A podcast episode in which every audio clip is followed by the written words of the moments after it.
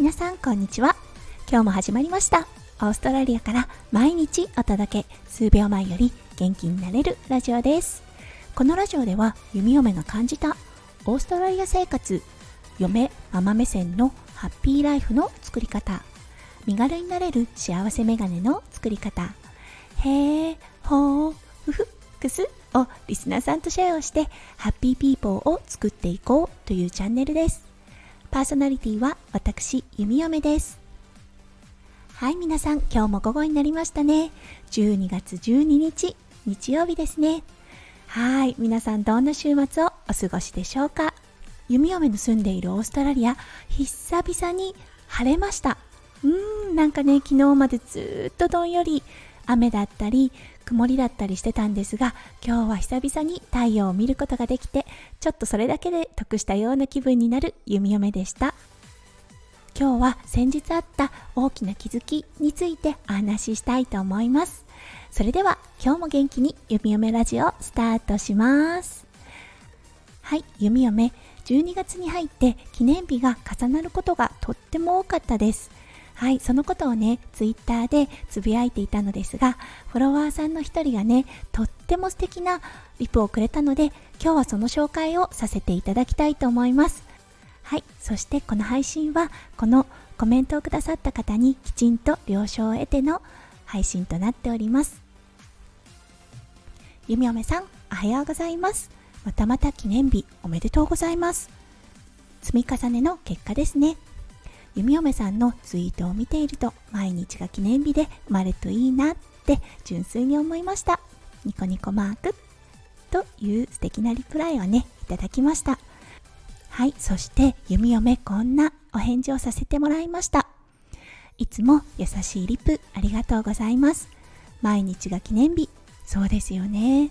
毎日生きていて大切な人との時間が過ごせて家族にあったかいご飯が作れる体があって確かに毎日が奇跡で記念日ですね。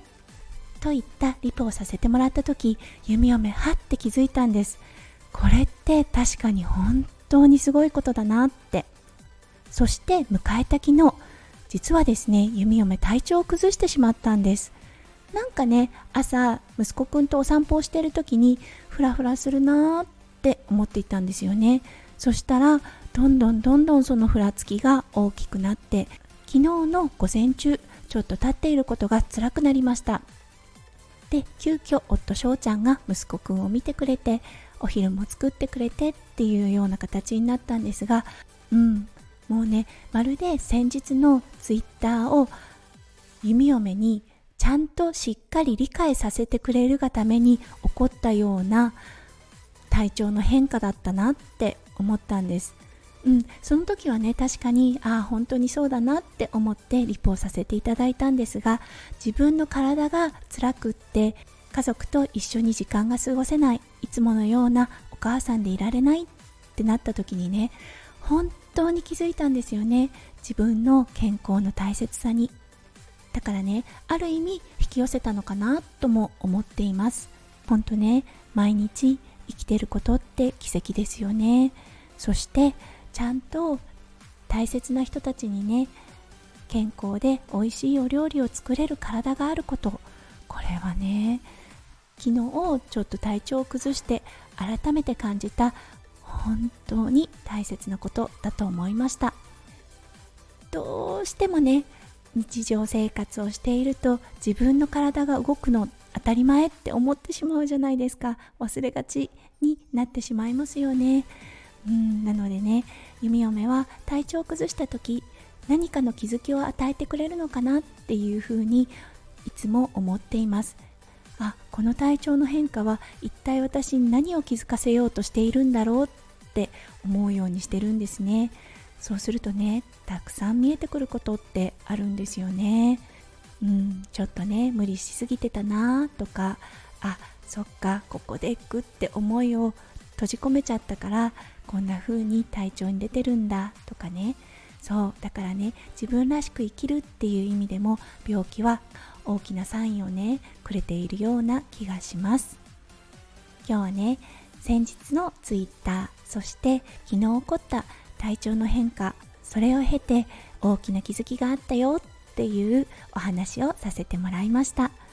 うんうんわかるわかるって感じてくださる方いらっしゃるんではないでしょうか。うんほんとね皆さん奇跡の日々をね大切に生きていきたいなって思わせられました。